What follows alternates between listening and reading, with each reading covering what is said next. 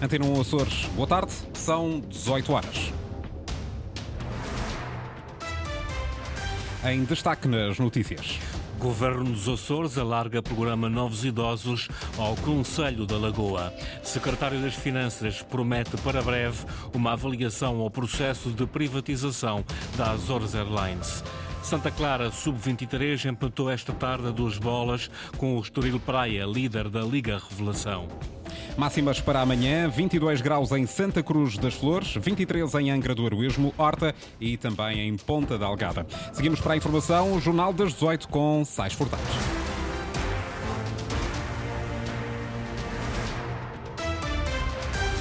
O programa Novos Idosos já está a apoiar 126 pessoas na região. Visa implementar uma resposta de proximidade que permita aos idosos continuarem a viver em casa com segurança e de forma independente através da concepção e execução de um plano individual de cuidados.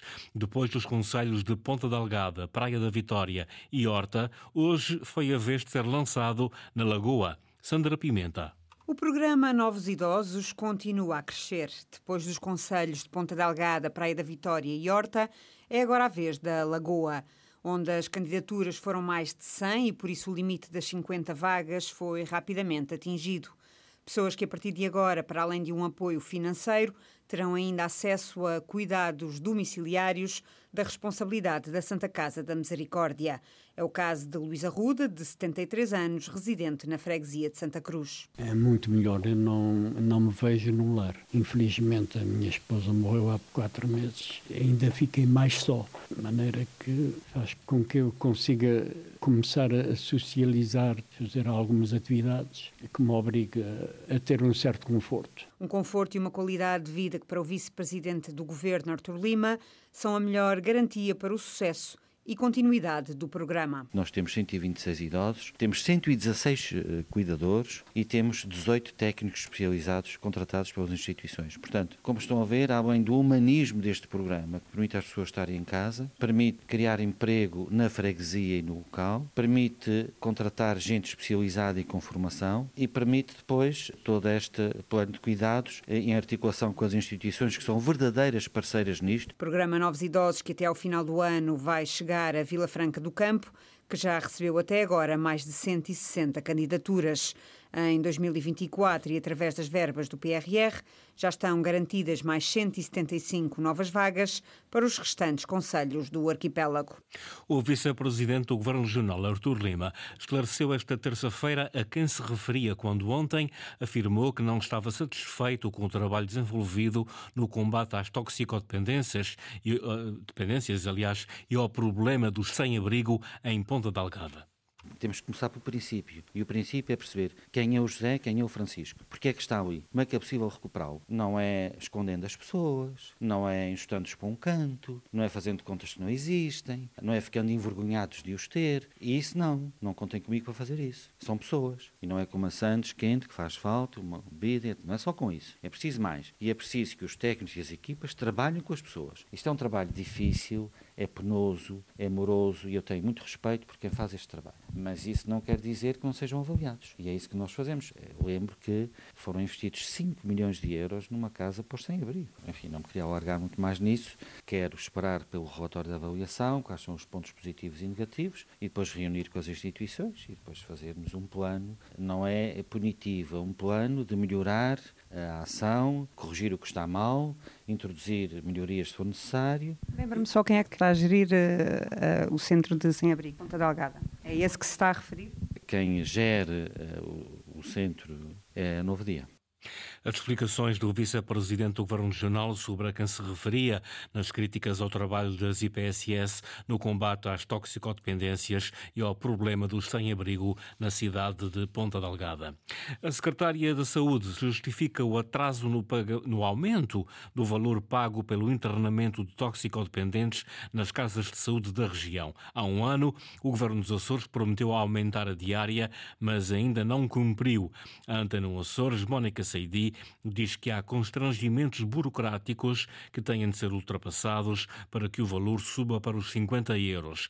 Atualmente, a tutela paga às casas de saúde por cada utente toxicodependente internado 45 euros e 20 cêntimos por dia. o acordo que prevê as referenciações e os pagamentos entre o Governo Regional e a saúde mental na área das dependências é um só documento e, portanto, a nossa intenção é proceder, eh, portanto, a protocolos diferentes, um para a área de saúde mental e outro para a área das dependências, para que depois possamos fazer a atualização deste valor.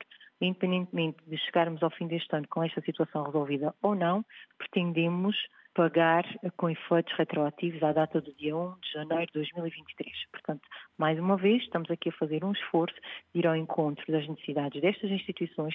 O valor pago pelo Governo Regional da Madeira, pelo mesmo serviço no arquipélago, ascendendo aos 70 euros.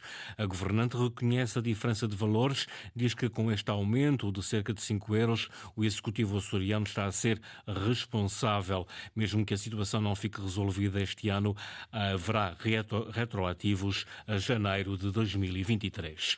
Está decidido, a remuneração complementar vai aumentar 5% no próximo ano. Esta prestação vai também ser mais abrangente, passa a incluir vencimentos na administração pública regional até aos 1.700 euros.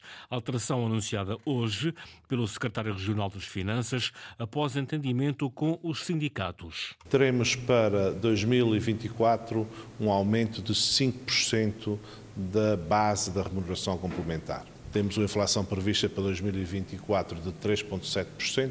Teremos aqui um aumento substancial acima da inflação, inflação previsível, de, neste caso, de um aumento de 5% na remuneração complementar. E vamos também alargar o número de escalões.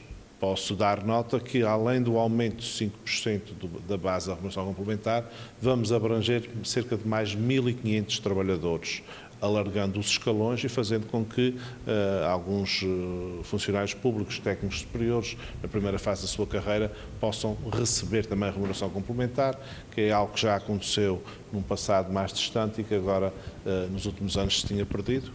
Vamos retomá-lo.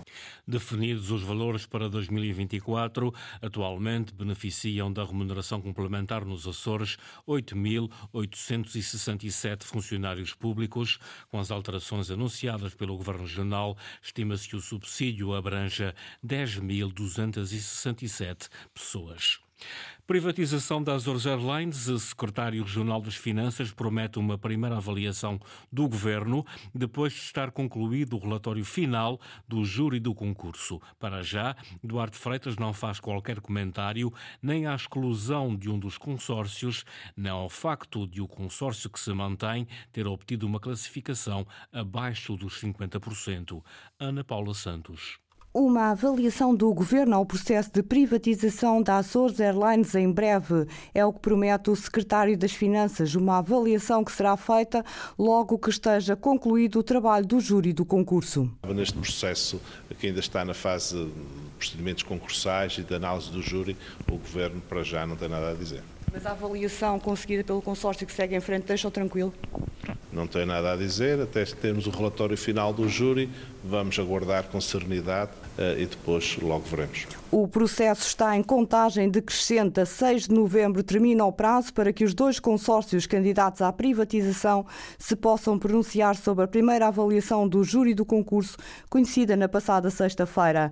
O Atlântico Consórcio, excluído do processo, ainda não decidiu se vai recorrer.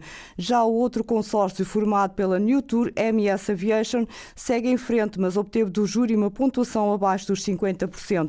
Este consórcio, perante as reservas de alguma opinião Pública e a contestação do Citava divulgou agora um comunicado em que se congratula pela sua admissão no processo e mostra disponibilidade para melhorar a sua proposta na fase seguinte. Essa fase é a fase de negociações com o Conselho de Administração da SATA Holding. Devido às condições meteorológicas, já foram canceladas hoje 17 ligações aéreas interilhas. Segundo informações dos sites da SATA e da ANA Aeroportos, há também ligações canceladas entre Lisboa e Ponta Delgada e Funchal Ponta Delgada. Para além dos cancelamentos, estão ainda a registrar-se diversos atrasos em voos no arquipélago. Fonte da companhia aérea açoriana não faz para já o balanço sobre o número de passageiros afetados, mas garante que serão reacomodados até ao fim do dia de hoje. O Governo da República decidiu reforçar a verba para a reabilitação do Cais Nato no Porto de Ponta Delgada. Uma resolução do Conselho de Ministros, agora publicada em Diário da República, aumenta o valor da obra para 4 milhões e meio de euros. O anterior concurso foi anulado porque o único concorrente apresentou uma proposta superior ao valor base do concurso, que na altura era de 3 milhões e meio de euros. Ricardo Freitas. Este poderá bem ser o passo decisivo para o arranque das obras de reabilitação do Cais Nato no Porto de Ponta Delgada. A infraestrutura danificada pelos temporais de 2015 e 2016 aguardava há vários anos por uma intervenção.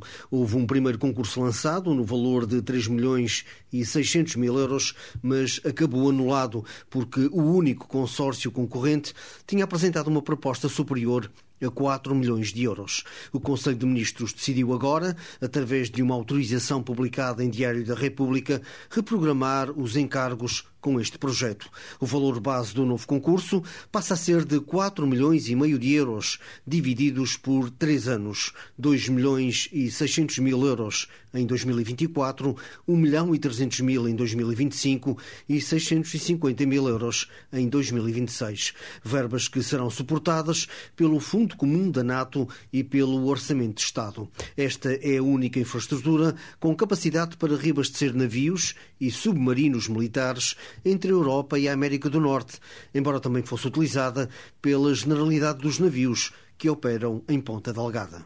Um incêndio deflagrou esta manhã numa embarcação de recreio na Marina da Praia da Vitória.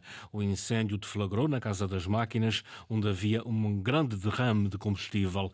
O combate ao fogo envolveu cerca de 40 operacionais dos bombeiros voluntários da Praia da Vitória, mas também do Departamento de Bombeiros da base norte-americana. A embarcação acabou por afundar por volta do meio-dia. A principal preocupação agora é conter o foco de poluição é uh, conter o foco de poluição uh, causado pelo afundamento da embarcação. Uh, logo de início foram estabelecidos, foi estabelecido um perímetro de contenção com barreiras, com barreiras portuárias aqui na zona, zona do incidente. Neste momento estamos a, a apertar o cerco à, à, ao foco de poluição. Comandante Almeida Marques, da Polícia Marítima, o próximo passo é remover o que resta da embarcação de recreio para investigação das causas do incêndio.